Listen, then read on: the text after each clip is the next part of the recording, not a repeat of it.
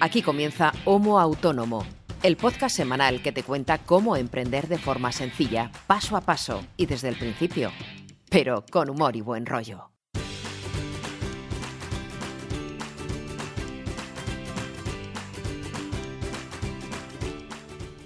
Hola amigos y amigas, bienvenidos a otro episodio más de Homo Autónomo, el episodio número 10 concretamente de este podcast, de esta especie de invento algo alocado que llevan a cabo dos personas autónomas, como es lógico, y que vale para intentar compartir experiencias y conocimientos y, en un mundo ideal, enseñarte, entre comillas, porque tampoco podemos dar clase a nadie, a emprender, a, a ser autónomo emprendedor, para que tu proyecto, el que tengas en mente, da igual cual sea, eh, sea un éxito.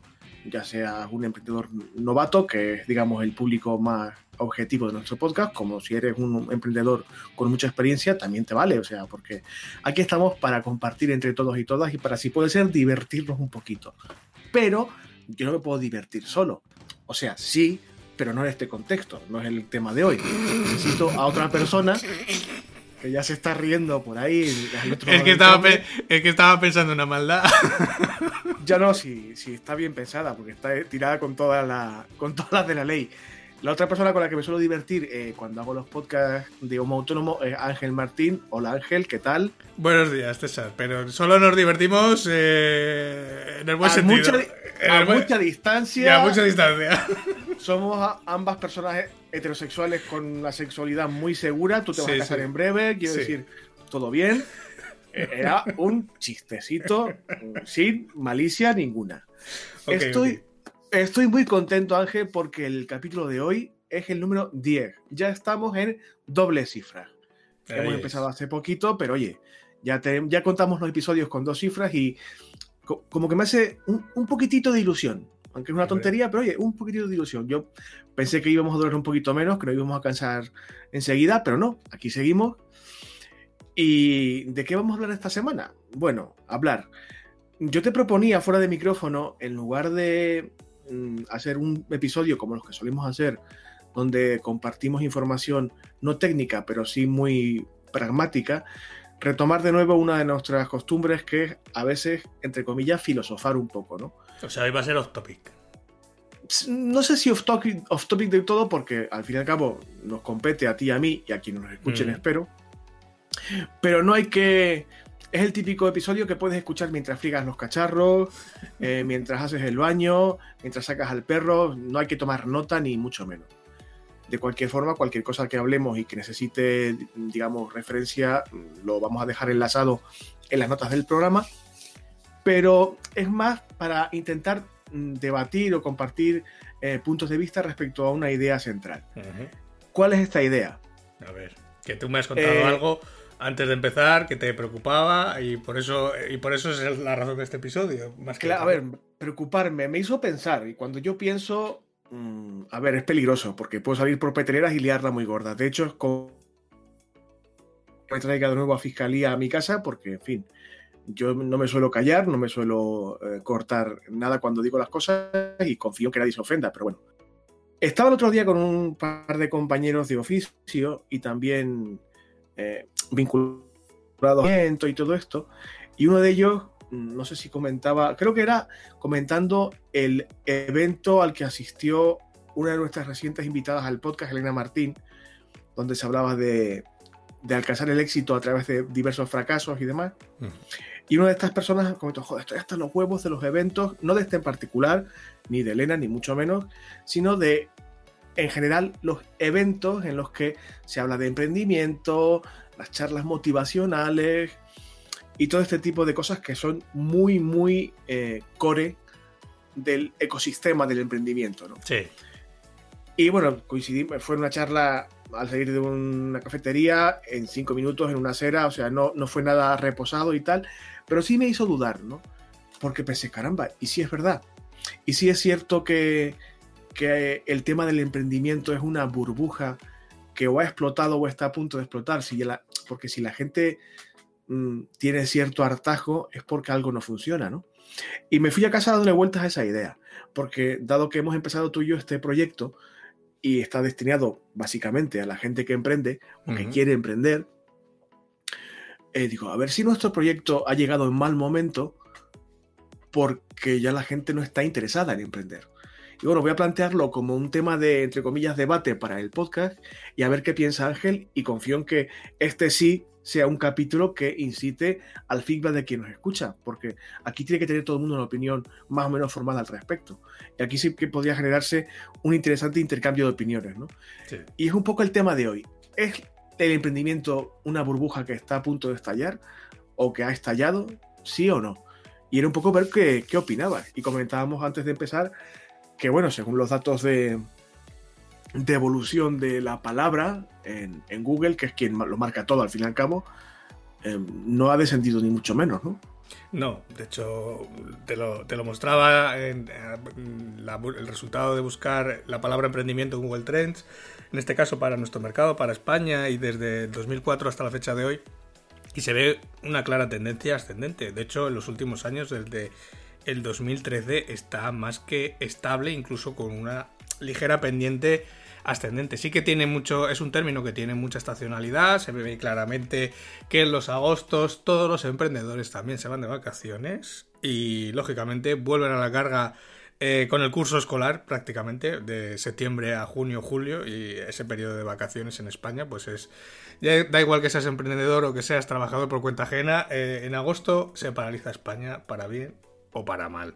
Si quieras tú o no quieras, se para todo, sí. Entonces, eh, yo no creo que sea una burbuja, sí que es verdad que se abusa mucho del término emprendimiento y, lo que me estabas comentando antes, fuera antes de que empezásemos a grabar, del otro día cuando fuisteis al, al Fuck Up Nights eh, y lo que te comentaban, yo creo que sí que hay un poco sensación de hartazgo, pero de ese tipo de eventos que son un poco humo, entre comillas, porque al final tú asistes a un, a un evento que puede ser gratuito o puede ser de pago, eh, muchas veces es, incluso a veces que es incluso más sangrante, porque cuando es de pago se supone que tiene que tener un mayor nivel de calidad. Y claro, mm, la sensación que te queda después de haber asistido, incluso de haber pagado muchas veces, es que no te llevas nada aprovechable para ti, para tu proyecto. Entonces mm, es una sensación un poco de engaño, ¿no? al final es rellenar horas o tiempo con una charla que dicen al final no se, hable más, no se habla más que de generalidades o de contenido un poco vacío que al final cualquier libro de psicología, cualquier libro de economía puede tener, pero que en realidad luego que tú puedas aplicar a tu proyecto, eh, de eso luego hay muy poco. O te, puede, o te llevas dos perlitas así chiquititas y poco más. Y yo sí que mm, estoy muy en contra de ese tipo de, eventos porque le hacen un, un flaco favor a, cualquier otro, um, otro evento u otro punto donde se pueda ayudar directamente a los emprendedores y que realmente esté dando información valiosa y pragmática, o sea, que al final te sirva eh, que lo puedas aplicar en el momento. De hecho, una, de, una de las cosas que yo eh, planteaba cuando iniciábamos este podcast, incluso antes de montarlo, era que aquí se hablasen cosas que la gente pueda aprovechar. Que sí que es cierto que pueda haber un episodio como en el de hoy, que se nos vaya un poco la pinza y sea más opinión que mm, no que no opinión que clase porque aquí tampoco damos clase em, sino que simplemente eh, opinamos más que, aportar información que la gente pueda aplicar pero bueno uno de cada diez tampoco es mal eh, mal porcentaje solamente un 10% yo yo coincido contigo en que este tipo de, Yo no sé si tanto el modo evento o el tipo de evento es el que hace daño. Yo soy más eh, eh, proclive a pensar que es un determinado perfil de, entre comillas, vendedor el que intoxica este tipo de, de iniciativas. Porque, a ver, modestamente, nosotros no podemos comprarnos con este podcast con una charla TED, ni mucho menos, ¿no? No, no. Pero sí, como tú comentabas, nuestra intención sí ha sido intentar ayudar, intentar compartir, poner en valor y no sé si enseñar, pero mostrar lo que hacemos a ver si a alguien le vale. Y si alguien nos dice algo que nos puede valer, aplicarlo.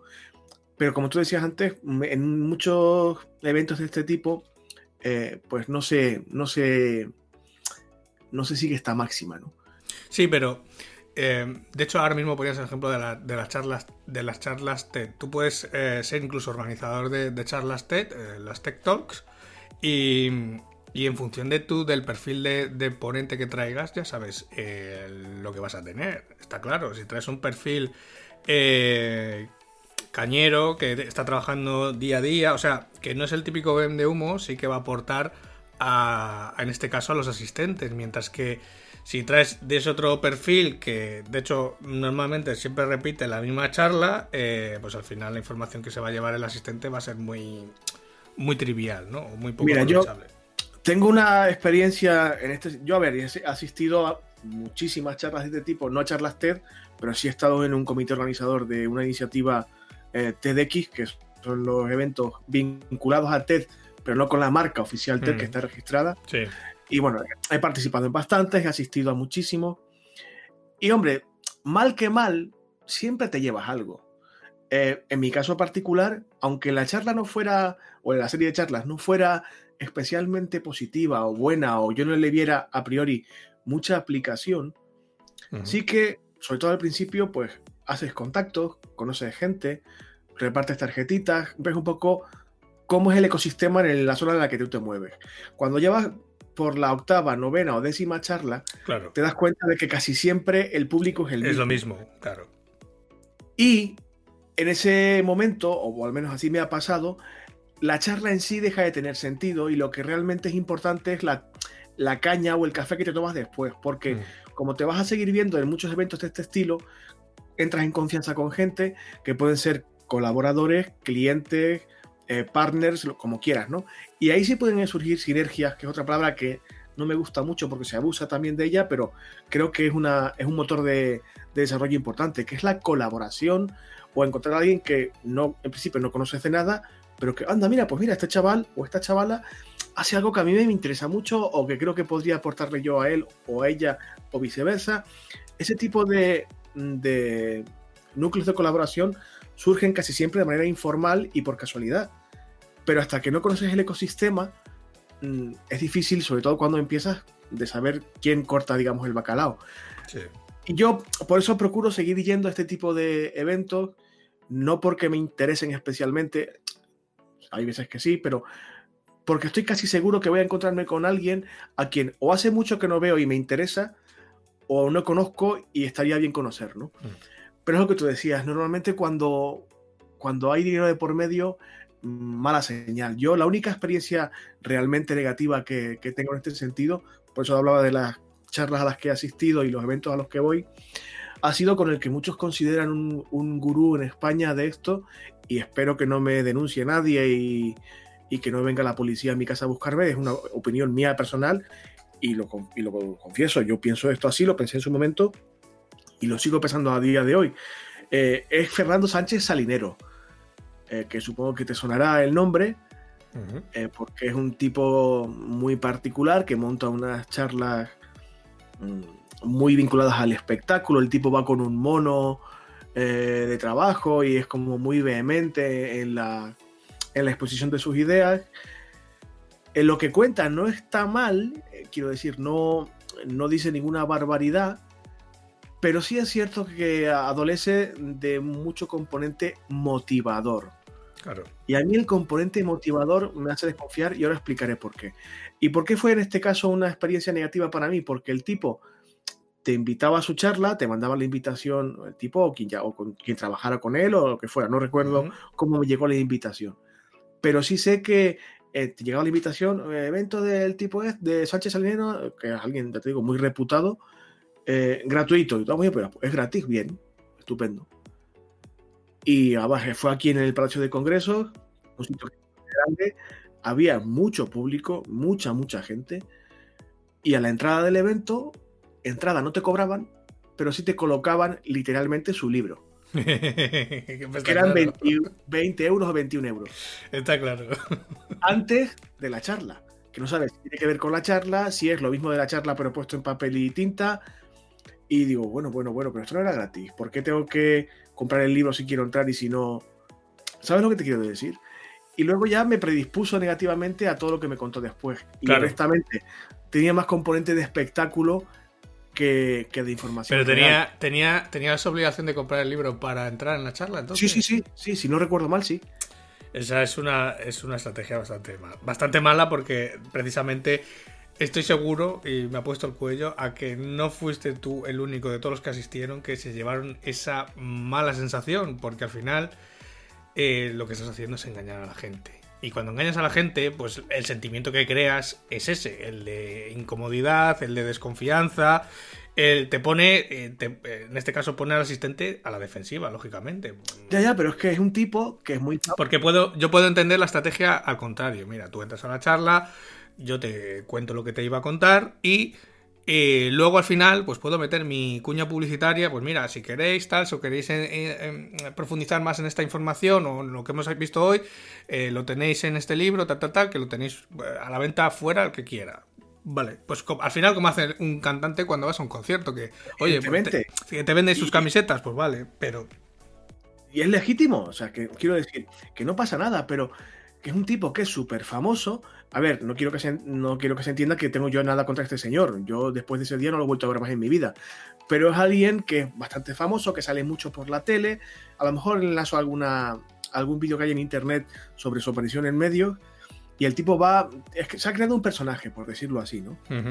Y que creo que se llama Super Pyme o algo así. Y el tipo va con su mono de personaje, que es un mono de mecánico, tal cual y monta su, performance ahí en la tele y tal. Que está muy bien, pero que, jolín, es que lo que decíamos antes, nos hace un poco de daño a los que realmente creemos que lo de emprender es una vía para desarrollarse muy válida y puede ser muy positivo para todo el mundo. Lo decía antes de, grabar contigo, Ángel. Eh, a ver, es cierto que el, el, concepto de emprendimiento, emprendedor, tal, está muy denostado, pero es que al fin y al cabo no deja de ser buscarse la vida que se ha hecho siempre en todos los sectores del mundo. O sea, quien se busca la vida se puede considerar emprendedor. Sí. Lo que pasa es que, claro, no sé si tú verás esto igual que yo o no, pero yo creo que el estar apelando siempre al espíritu emprendedor mm, puede estar un poquito envenenado, porque yo llevo ya mucho tiempo, varios años, escuchando la palabra en boca de políticos. Y cuando un político habla, a mí se me encoge el culo. Quiero decir, mala, mala señal. Y cuando normalmente con partidos de tendencia eh, neoliberal se promueve el emprendimiento por el emprendimiento, sin explicar lo que implica, las trabas que hay en este país para emprender, la cantidad de obstáculos que existen, lo caro que resulta emprender, porque cuando se empieza son casi todos gastos y en fin, mm. no vamos a hablar de eso hoy, pero no es un camino de rosas. Cuando se habla tanto de emprendimiento y se trata de vender la moto de que emprender, emprender de por sí es bueno, mm, a ver, que tampoco es eso. Y creo que eso también ha, tenido un poquito de venenito ¿no? en, el, en el debate. Pero eso, los vendehumos por una parte y los políticos, entre comillas, por otro.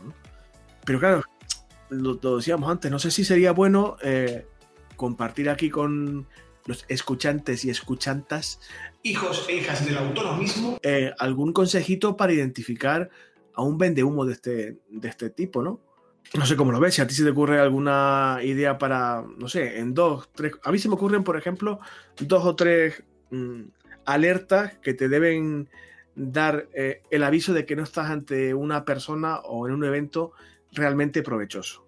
Yo, mira, para empezar, Mm, las, eh, todo el tipo de eventos o charlas eh, motivacionales, ya de entrada mm, no suelo ir. No, suele ser un contenido que me suela interesar, porque yo normalmente ya estoy suficiente, ya estoy suficientemente motivado. Eh, no necesito que alguien me motive más, porque entonces mm, básicamente tienes dos opciones. Si estás motivado, tu proyecto tira para adelante, porque al final, mm, si eres tú el primero que tienes ganas de meterle horas, pues es la condición, como hablábamos el día que hablábamos con Elena, eh, indispensable para que el proyecto funcione.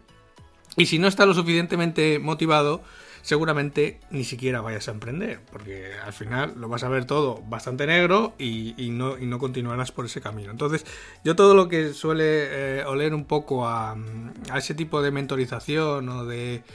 Em, no sé, de encontrar esa fuerza para emprender, esa motivación, directamente lo suelo obviar. O sea, no son un tipo de contenidos a los que yo suelo asistir ni a los que me guste ir por eso, porque porque ya de entrada sé que lo que, me, lo que voy a escuchar ya lo he escuchado más veces y no me, mm, no me va a interesar. por eso, porque básicamente ya lo he escuchado muchas veces y es siempre el mismo discurso, da igual que lo, diga, que lo diga Pepito, que lo diga fulanito, pero al final todo se basa en eh, psicología. Mm, y para eso te coges cualquier libro de psicología, de la carrera de psicología, de comportamiento del consumidor y vas a aprender mucho más de lo que te va a contar cualquiera de los que te puedas encontrar en este tipo de charlas.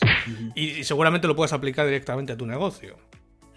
Yo, otro de los criterios que utilizo, ya lo hemos avanzado, se ha medio avanzado antes, cuando hay pasta de por medio, desconfía.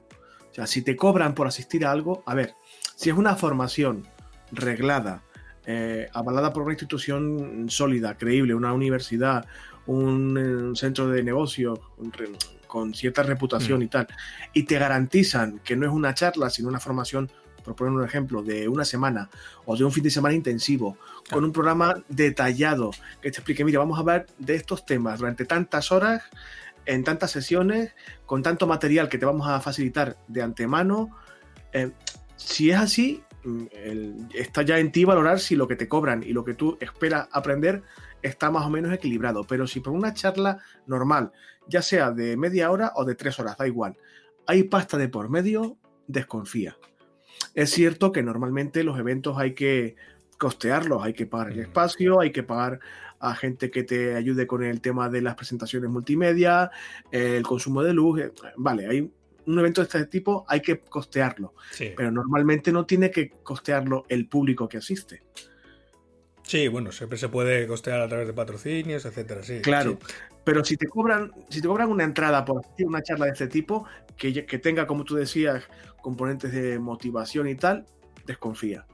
Sí, de hecho es lo que, yo te, lo que te venía a decir. Si te acuerdas, yo la semana pasada estábamos con, la organización del, del, Santander Social Weekend, que al final es un congreso de todo un fin de semana, eh, viernes, sábado y domingo.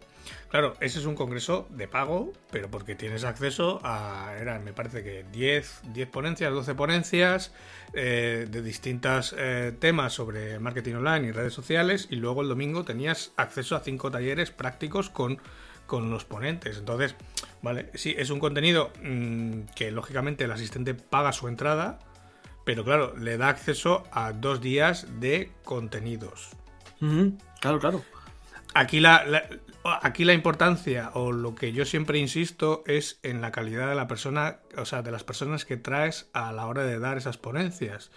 Y no solamente quedarse en el nombre, en el relumbrón, como yo digo, muchas veces, porque a veces te pegas unos fiascos que, que, que, traes una persona con mucho nombre, muy conocida, pensando que va a ser un bombazo, y sí, es un bombazo porque sí, te viene, eh, te viene la televisión, te viene la radio, quiere hacer entrevista, ta, ta, ta, ta, ta, ta, o traes a un youtuber, pero te viene, te cuenta su vida, pero luego que sea de aplicación práctica para el usuario que va de asistente, es cero, porque mm, primero, son sus condiciones, o sea, son sus condiciones, me refiero a que eh, lo que él ha hecho es lo que cuadra con su DAFO, como hicimos en nuestro, en, el episodio del DAFO, y lo que le ha funcionado a él no quiere decir que te vaya a funcionar a ti. Claro, pero si tú vienes y me explicas, como por ejemplo el, fin de semana pasado, cuando, cuando estuvimos en el Social Weekend y vino, por ejemplo, señor Muñoz, eh, que es un, especialista en SEO de la zona sur, de la zona de Málaga, etc.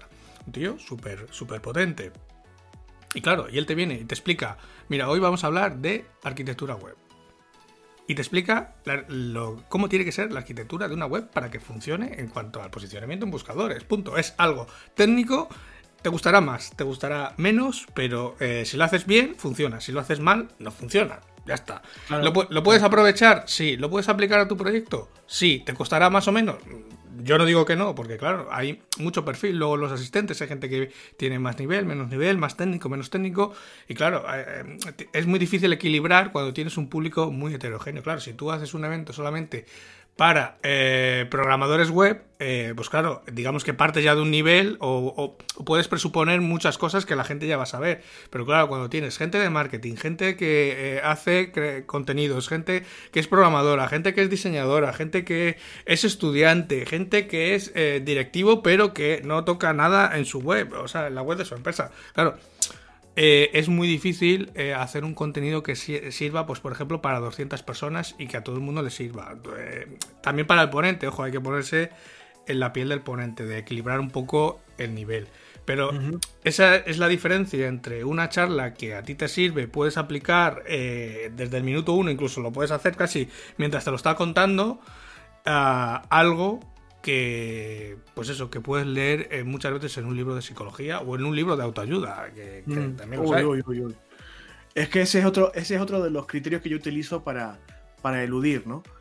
Yo, a ver, mm, insisto, es mi opinión personal, hay gente que no tiene por qué estar de acuerdo conmigo, pero yo cuando veo en un programa de un evento conceptos, entiéndeseme bien, científicos, mezclados con el tema a tratar, que en principio no tendría por qué ver con el emprendimiento a priori, me explico, tipo bio, neuro, coaching, tal, uy, uy, uy, uy. O sea, a ver, la ciencia es imprescindible para estar aquí. Todo lo que tenemos es gracias a la ciencia. Todo lo que somos es gracias al espíritu y el pensamiento científico. A tope con la ciencia siempre. Pero mezclar ciencia con pseudociencia y emprendimiento o actividad empresarial, no acabo de verlo. Quiero decir, vale que hay eh, especialistas en ciencias sociales que están investigando el comportamiento social y humano para intentar aplicarlo a la dinámica empresarial. Correcto. Pero dudo mucho que una persona que da charlas tenga conocimientos de neurología suficientes como para explicar cómo se comporta el cerebro humano y cómo va a vender más si le cuentas A o B. No sé si me explico. Sí, sí, sí, sí, A ver, eh, no estoy, o sea, sí lo estoy, pero estoy en contra del movimiento coaching, mindfulness y demás. Pero respeto a quien apuesta por esa vía. Como decía antes, buscarse la vida es legítimo y que haga mm, la gente con su vida lo que quiera pero que no engañe. Es decir, mm, vamos a ser serios. Eso, mira, entra dentro, además está directamente relacionado con la que yo te iba a decir ahora, que es el tipo de charla, evento o no sé, incluso formación, que muchas veces las tienes por internet, que es aprende en una semana cómo ganar, eh, no sé, además suelen ser normalmente americanos, 10 mil dólares a la semana, o, o 10 mil dólares al mes, o no sé cuánto a la semana, o, o, cuánto, o ganar no sé cuánto al año, o que tu e-commerce venda no sé cuánto al mes. O sea, cualquier persona que te promete que vas a conseguir un objetivo concreto en un determinado tiempo, para mí, te está engañando. Hombre, está más claro que el agua. Pero es que mm, hay, hay mucho de esto. Y hay mucha formación, y hay mucho evento, y hay mucha charla que va de esto. Y la gente va. O sea, va eh, un poco también, eh, muchas veces por desconocimiento, por. Mm, a veces incluso hasta por desesperación, porque claro, la gente quiere que su negocio le funcione. Y, claro, lo que, mm, lo que mucha gente no se da cuenta es que este tipo de de cursos, de charlas, de ponencias, etcétera. Eh, vale, yo no digo que a la persona eh, no le haya funcionado y que consiga ganar incluso 10 mil dólares al mes con lo que está vendiendo, que a lo mejor es comprar eh, zarrios en el AliExpress por 20 céntimos y venderlos a 10 euros, que de eso hay. Y hay muchísimas tiendas en Estados Unidos que se dedican a hacer eso. Y en España también, eso es, eso es un rebranding de toda la vida y, vamos. Es un, drop, es un dropshipping y funciona, no bueno, funciona mejor, funciona peor en función de los productos que escojas, del nicho que escojas eh, y también de lo que te ocurres. ¿eh? Ojo, que tampoco por montar una tienda de dropshipping y conectarla con AliExpress y vender ahí cuatro cosas te van a empezar a llevar los pedidos. Hay que, moverse hay que mover el culo para que eso funcione y te dé beneficios. No, no basta solo con montarlo. Pero aún así, que alguien le haya funcionado no quiere decir que te vaya a funcionar a ti. Lo que te decía, un, poco lo que te decía antes, porque a lo mejor esa persona eh, le ha dedicado 12 eh, horas diarias y tú estás pensando en montar una web de estas de bajo rendimiento para vender cuatro zarrios mierdas del AliExpress a precio de oro, dedicándole uh, dos horas a la semana. Pues lógicamente el funcionamiento no va a ser el mismo, no te va a tirar igual. Claro, es que, a ver, insisto de nuevo, que es legítimo tratar de ganarse la vida, pero joder, trabajando, no engañando a la gente. Igual que con la pseudoterapia, con la pseudociencia y la pseudo lo que sea, eh, normalmente mm, no pueden avalar un resultado con datos reales. No, claro que no, pero es que eso te lo encuentras incluso muchas veces hasta con, con clientes. Yo, ya te he contado, y creo que aquí también lo he contado, que muchas veces tengo clientes rebotados, de, que vienen de otro profesional. Y, y hay muchas veces que te dicen, no, mira, es que eh, íbamos a montar una tienda online y la agencia anterior me dijo que íbamos a ganar, eh, íbamos a vender eh, 100.000 euros al año. Digo, Digo, pues no sé, digo, a no ser que los fueran a comprar ellos para luego revenderlos, digo, no sé cómo te pueden asegurar eso, digo, porque es, no sé, eh, si, si realmente fueran capaces de hacer eso, no, se dedicarían a, realmente asesorar a otra gente, estarían vendiendo ellos, porque claro, si tú eres capaz de asegurar resultados, coño, montate tú una tienda y, vende tú esa cantidad de pasta. Claro, ese, mira, fíjate, qué curiosidad. Eh, eso que comentas entra también en relación con lo siguiente que yo te iba a decir, que es otro de los síntomas de que algo no va bien en un evento, en un contexto de este tipo.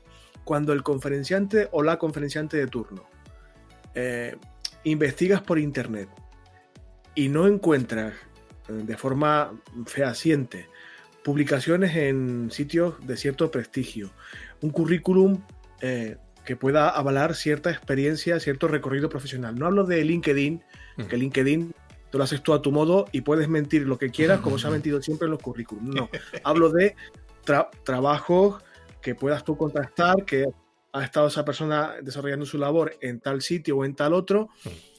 y que tú puedas rastrear. O sea, en una tarde tonta que tengas, de, que puedas dedicar un par de horas, puedes investigar si te lo ocurras un poquito, mm. quién es esa persona, de dónde viene, qué es lo que ha hecho antes y tal. Y como tú decías, si está tan claro de cómo va todo, no estaría dando charlas, estaría trabajando y forrándose.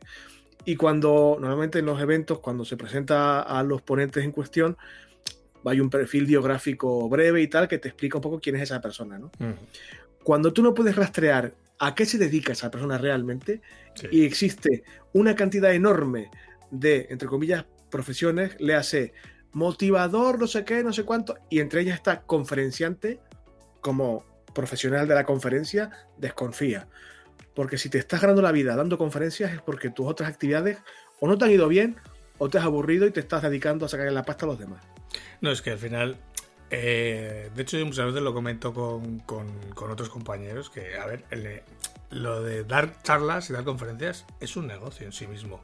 O sea, se cobra, se, normalmente dependiendo del, tipo de eventos al que vayas, se cobra una pasta, además te cobran, o sea, cobras dietas, cobras, eh, te pagan alojamiento, viaje, transporte, etcétera, etcétera, etcétera y más luego tus, tus honorarios. O sea que al final eh, que es algo que ah, tanto tú como yo puedes hacer algo de forma muy puntual, una vez al año, dos veces al año. Hay gente que está eh, fin de semana sí, fin de semana también, eh, dando charlas. Y a ver, una cosa es que uno sea buen profesional y sepa hacer, o sea, lo que hace lo hace muy bien y realmente te llaman a un evento pues lógicamente para que compartas tu experiencia y cómo hacer las cosas. Y te voy a poner el ejemplo del otro día de señor Muñoz, ¿vale?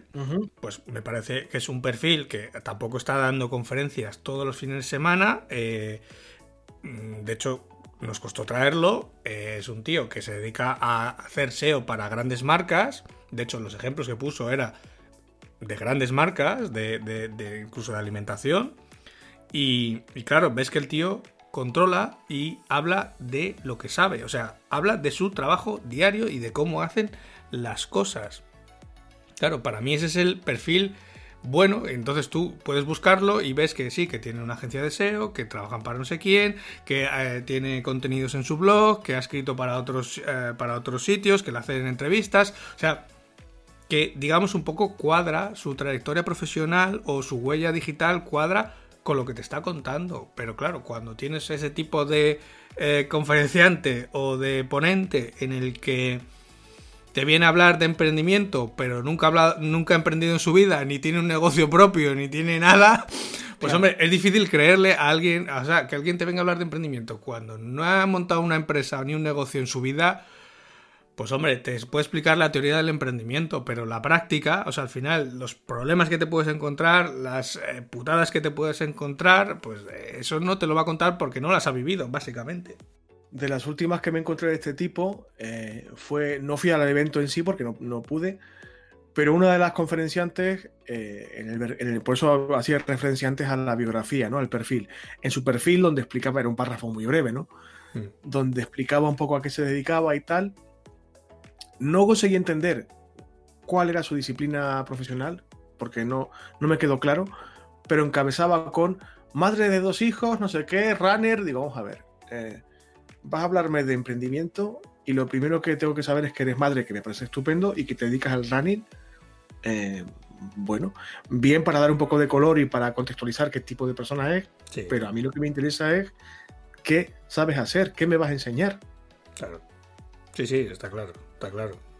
En fin, y como, igual que hay mm, aspectos que deben alertarte sobre no asistir o evitar en la medida de lo posible un tipo de eventos o de personas o de perfiles, hay ciertas cosas que sí que me suelen llamar a un, a un evento de este tipo.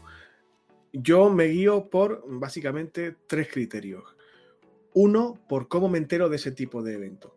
Si normalmente es un tema mm, que veo constantemente en redes, en medios, etcétera, desconfío. Pero si me da, entre comillas, el chivatazo una persona de mi confianza, oye, mira, va a haber esto, está chulísimo, vente, que lo organizo yo o que lo organiza gente de mi entorno o que me consta que va a estar bien. Voy. Si no me mola, ya me pongo yo en contacto con quien me lo ha recomendado, oye tío, vaya mierda y tal, pero normalmente si es una fuente de confianza, voy. Segundo, si la persona o personas que van a, hablar de, de lo que sea son accesibles antes del evento preguntar alguna duda, alguna cuestión, ya sea en redes, por correo o como sea. Si yo tengo una duda muy puntual sobre si se va a tratar, por ejemplo, de las herramientas de monitorización de, monitorización de mercado, por ejemplo. Y quiero saber si se va a hablar de ese tema o no. Oye, voy a mandarle un correo a esta persona, o por redes o por donde sea, para saber si me compensa ir porque van a hablar de este tema. Si es una persona accesible, es decir, está habituada a responder a este tipo de cuestiones, perfecto. Si me contesta, eso se sabe, se nota, vamos, yo lo noto. Un gabinete de comunicación, un community. Eh, o el representante de turno. O el representante de turno, mal. Pero si la persona que sea me, demuestra transparencia, honestidad, aunque tarde en contestarme, me da igual, ¿eh? Mm. Pero si me contesta la persona a la que yo le estoy escribiendo y me dice, mira, pues vamos a hablar de esto, o vente que te vamos a hablar porque voy a hablar de esto otro y tal, si es un poco listo o lista, no te va a desvelar el contenido íntegro de la charla, pero mm. te puede responder a una duda. Antes, siempre insisto, de, la charla. Y el último criterio que suelo eh, utilizar es que pueda encontrar, mm, investigando un poco, un caso de éxito de esta persona. Ya sea con un proyecto suyo o en colaboración con otras personas. Si esta persona le ha ido bien en un en un periodo de tiempo mm, cercano, no que en el 94 fuera mis mmm, no. si en el último año o los últimos dos años puede responder con algo que le ha salido bien, bueno, pues lo tendrá fresquito del éxito, éxito entre comillas, porque eso del éxito, mm. en fin, es muy subjetivo, pero bueno, puede contarme algo reciente por lo que le ha ido bien a esa persona y que quizás yo pueda aplicar o no. Yo uso estos tres criterios para más o menos orientarme. ¿Tú cuáles utilizas si es que utilizas algo? Yo básicamente el criterio que uso es que sea algo en lo que pueda aprender. O sea, si veo que el ponente o la charla o el curso o la formación no me va a aportar nada práctico, es decir, que pueda aplicar eh, al minuto de salir de allí, o sea, en la misma tarde cuando he salido de la charla, de la formación, lo que sea, no voy. Directamente no voy porque lo considero pérdida de tiempo. Entonces, porque para. Eh, a mí me interesa muchas veces aprender cosas. Yo no sé de todo. Eh, o sea, no me considero eh, ningún gurú, no me considero ningún sabio. Eh, sí que controlo muchos palos, pero también por, años de trayectoria y de ir derivando, en este caso carrera, pues lógicamente controlo de diseño porque hice muchos años de diseño, controlo de, desarrollo porque llevo ya bastantes años haciendo desarrollo, controlo de marketing porque estoy todo el día con ello, pero Eh, pero lógicamente no controlo todos los palos. O sea, Claro. mm, hay muchas cosas que pues sigo consultando, sigo mirando, sigo formándome todos los días. Entonces, si es algo de lo que yo pueda aprovechar y, y lógicamente me va a servir a mí para crecer y avanzar, perfecto, voy. Si es algo que veo la más mínima duda de que va a ser mm, aire, no voy directamente. Una pregunta que tengo, una No cosa voy. que a veces ha habido, ha habido veces que he asistido a eventos de este tipo y me ha pasado eso que tú comentas, que veo enseguida que, que es una, vende- una vendida de moto brutal. Y de- te digo de verdad, o sea, mi intención siempre ha sido levantarme y marcharme.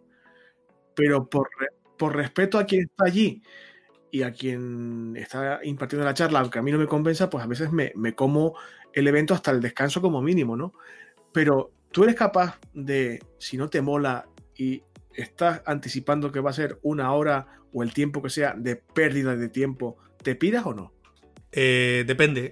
Mm, depende si, si, por ejemplo, es un, es un congreso o unas jornadas que duran todo el día y luego hay más contenidos que me interesan, lógicamente me quedo. Si es, a ver, yo es difícil que vaya a eventos tipo charla de una hora. eh, yo, por ejemplo, em, pues eso, eventos que se hacen a lo mejor en un bar, tipo una meetup, tipo tal.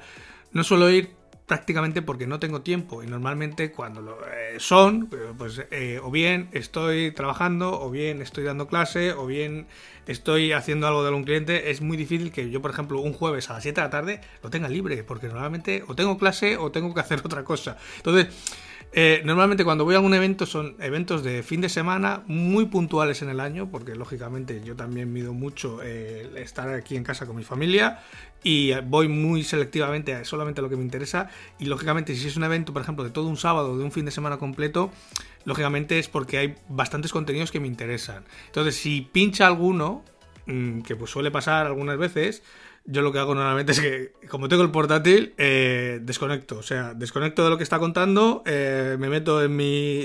otra vez en mi ordenador y hago lo que tenga que hacer. O sea, si tengo que contestar correos, contesto correos. Si tengo que. Te pones a currar y a tomar por saco.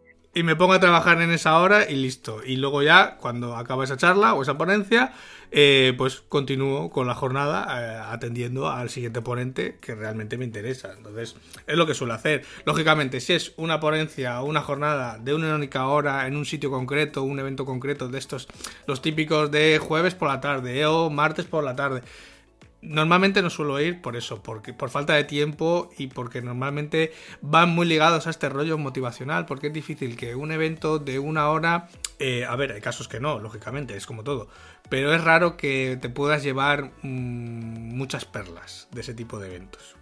A ver, mm, yo a mí me ha tocado, por circunstancias, organizar eventos de este tipo. No de este tipo, pero organizar eventos en general. Y tiene un poco que ver con lo que tú decías antes, que hay gente que está un fin de semana así y otro también de evento en alguna ciudad de España. Hmm. Vamos a ser honestos. Cuando uno organiza un evento de este tipo, está la chicha, digamos lo que centra el evento en sí, y luego todo lo anexo, que Sí. suele ser algo vinculado al ocio, a comer, a beber y tal. Y hay que decirlo así, hay mucha gente que se va de eventos para hacer turismo, Hmm. punto. Sí. Y para ganarse unas melopeas de escándalo. Lo mismo con los eventos que tú comentas estos de una hora en un garito y tal. Vas para estar en el garito, tomarte la cerveza y ya. Hmm. Y si el ponente es especialmente comunicativo, gracioso, bueno y tal, pues pasas el rato y quizás aprendes alguna cosilla muy somera, pero estás para la cerveza. Sí. Se acabó. Sí. Yo es, precisa- yo es precisamente ese tipo de eventos a los que no suelo ir, porque por eso, porque no tengo, no tengo tiempo, básicamente, para, para ir. Entonces, mm, yo creo que en los últimos cinco años, mm, de eventos así de un día puntual, eh, una tarde en algún sitio, no he ido nunca. Y fíjate que estoy apuntado a meetups de WordPress, meetups de, de todo tipo, aquí en Santander, en Cantabria y y no voy nunca. Y fíjate que normalmente no suele ser en un bar, suele ser en, en el aula no sé qué de la universidad y aún así no voy porque eso, porque por falta de tiempo. Bueno, yo en un alarde de incoherencia debo decir que dentro de unos meses voy a presentar un evento de este tipo vinculado a la divulgación científica, pero bueno. Bueno, pero una cosa es presentarlo y otra cosa es, eh, claro, ahí vas en, vas em, en calidad de presentador, no vas un poco de maestro de ceremonias. Claro, al final es curro.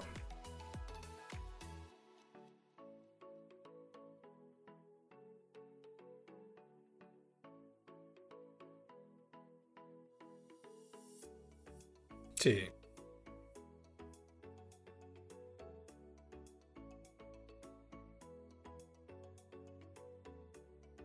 Sí, yo la última recomendación que le puedo dar a la gente que nos escucha es que cuando vean cualquier conferencia, charla, ponencia, o sea, curso, etcétera, formación, en el que el que lo imparte, pues realmente no vive de lo que está contando, eh, para mí es una claro es un claro indicador de por dónde van a ir los tiros, básicamente. Porque cuando alguien te cuenta cómo ganar 10.000 euros eh, al mes y no los está ganando por sí solo, o sea, no los está ganando, eh, para mí es un claro indicativo de, coño, pues muy mal, o sea, muy bien no te puede ir cuando estás haciendo cursos, ¿no? Y haces este curso y luego al mes que viene tienes otro curso y al mes que viene tienes otro curso y todo se parece mala señal que no te estés limpiando el culo con billetes y no estés contando a mí, ¿no? Al final tu negocio es hacer cursos o hacer formaciones o hacer charlas, pero no contando cómo otros pueden hacer algo, pero tú realmente no te lo aplicas. Mm, eso para mí es el, el indicador clave. Sabes que después de hoy va a ser difícil que nos inviten a ti o a mí a dar una charla de lo que sea, ¿no? No, bueno, yo siempre estoy abierto a dar cualquier tipo de charla, pero siempre digo lo mismo. Cuando he tenido que ir a hacer alguna charla, alguna conferencia o tal, siempre digo lo mismo. Digo, digo, dime tema y dime tiempo. Y ya del resto me encargo. Ole, ole. ¿Tú quieres que vaya a hablar de. que quiera hablar de. que quieres que vaya a hablar de marketing online? Vale, voy. ¿Que quieres que vaya a hablar de WordPress? Vale, voy. Dime eh, qué tiempo tengo y de qué quieres que hable. Y yo te hago la charla. Claro pero mm, no tengo problema. O sea, yo, yo normalmente cuando hago una charla es para que la gente, o hago una conferencia es para que la gente aprenda algo y se lo pueda aplicar en ese mismo momento. O sea, a mí no me gusta, como a mí no me gusta que me mareen, ni que me caliente la cabeza, ni que me cuenten rollos, yo por eso intento no contar nunca rollos y soy, siempre suelo ir eh, bastante al grano. Por eso yo en el podcast no cuento, en el diario no cuento rollos. Yo cuento, eh, pues hoy vamos a hablar de esto, hablamos de esto, punto. No hay más. Mañana otra cosa, pero hoy solo hablamos de esto.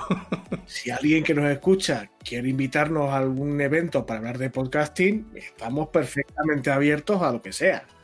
Eso es, sin problema. Bueno, vamos a ver con. Vamos a ver si nos metemos con la actualidad. ¿Te parece, Ángel? Perfecto. Actualidad en Homo Autónomo.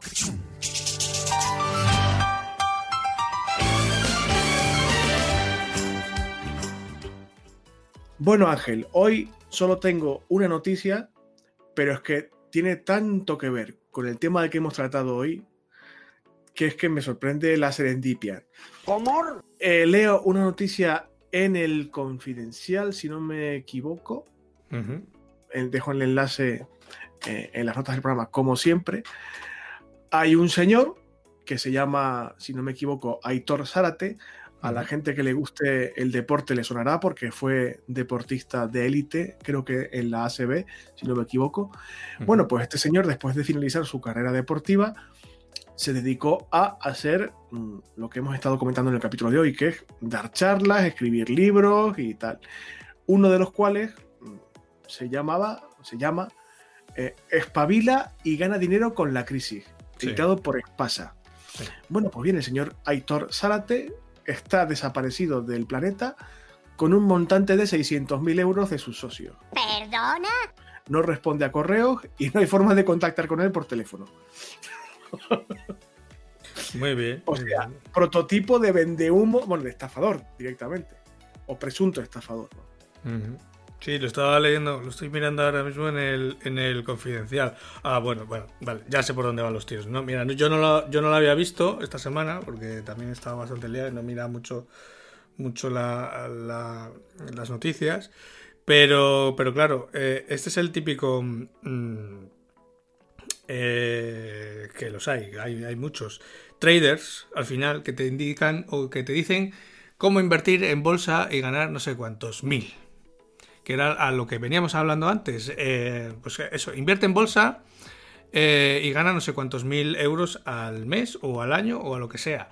Y, yo siempre digo lo mismo, digo, coño, entonces tú, ¿por qué estás vendiendo un libro en vez de forrarte con tu método? Porque si yo, yo supiera un método para ganar dinero en bolsa eh, que realmente funcionase, mm, primero no sé si lo contaría. Eso para empezar, lo mismo me lo callaba. Y segundo, estaría forrado. No, no, andaría aquí haciendo libros, ni charlas, ni conferencias, ni nada. O sea, estaría forrado y me dedicaría a vivir eh, en las Bahamas, eh, allí todo el día tumbado al sol con un coco loco. Pim, pam, truco, truco. Mm, no estaría.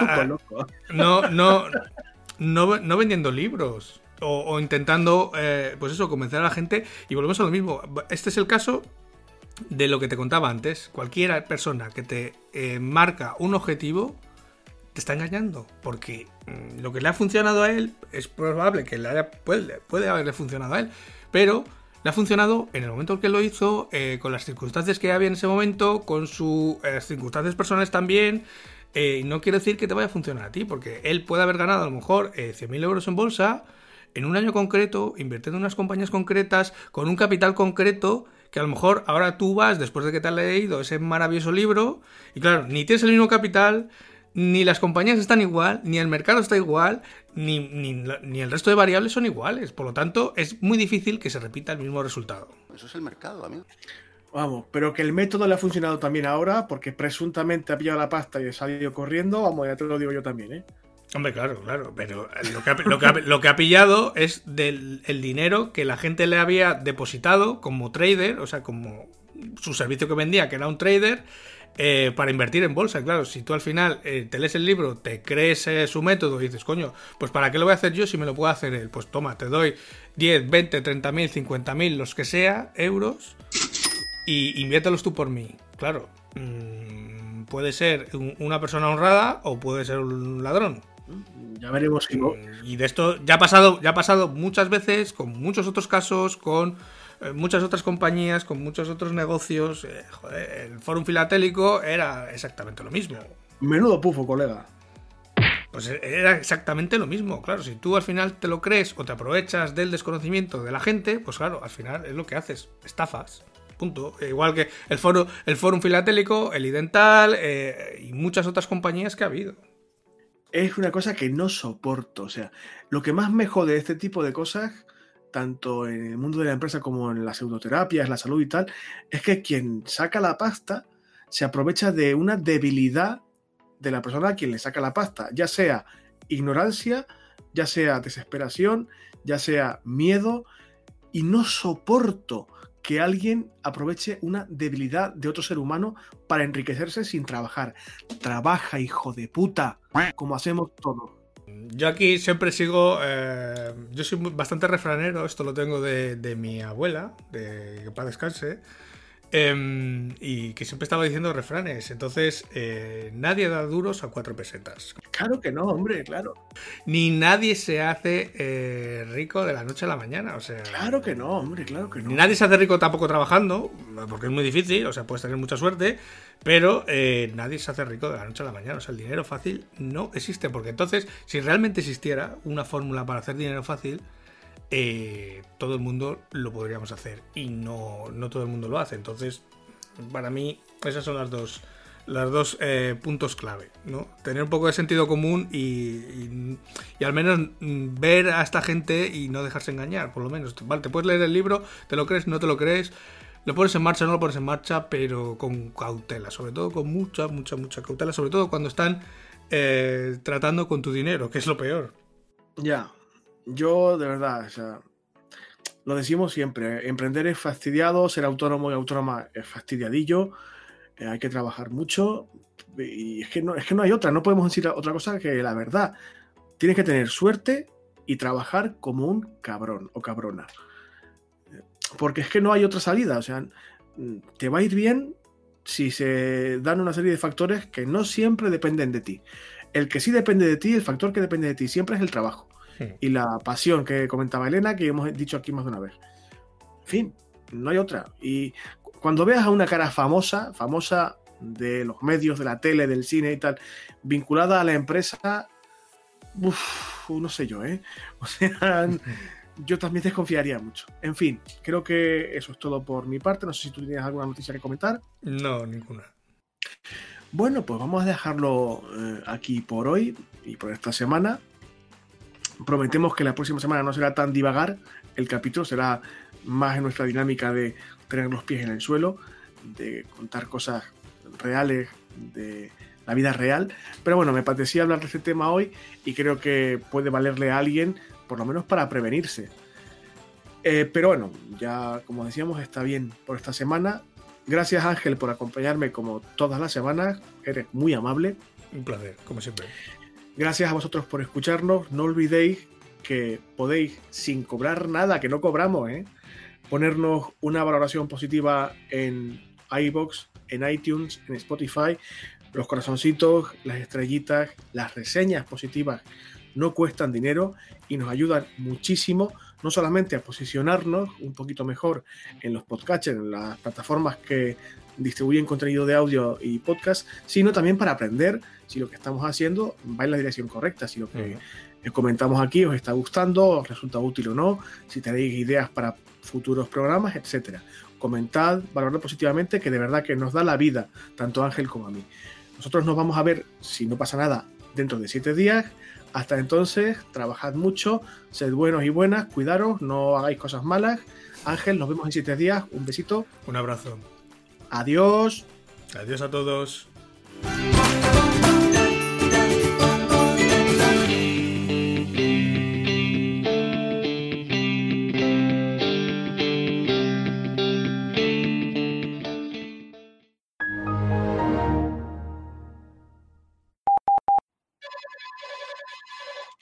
Espera un segundo que ha llegado la compra. Enseguida vuelvo. Me ha llegado la compra online, pero esto no lo cortes, ¿eh? Ahora, ahora, te, ahora te aviso, que voy a abrir aquí al señor de Carreflux.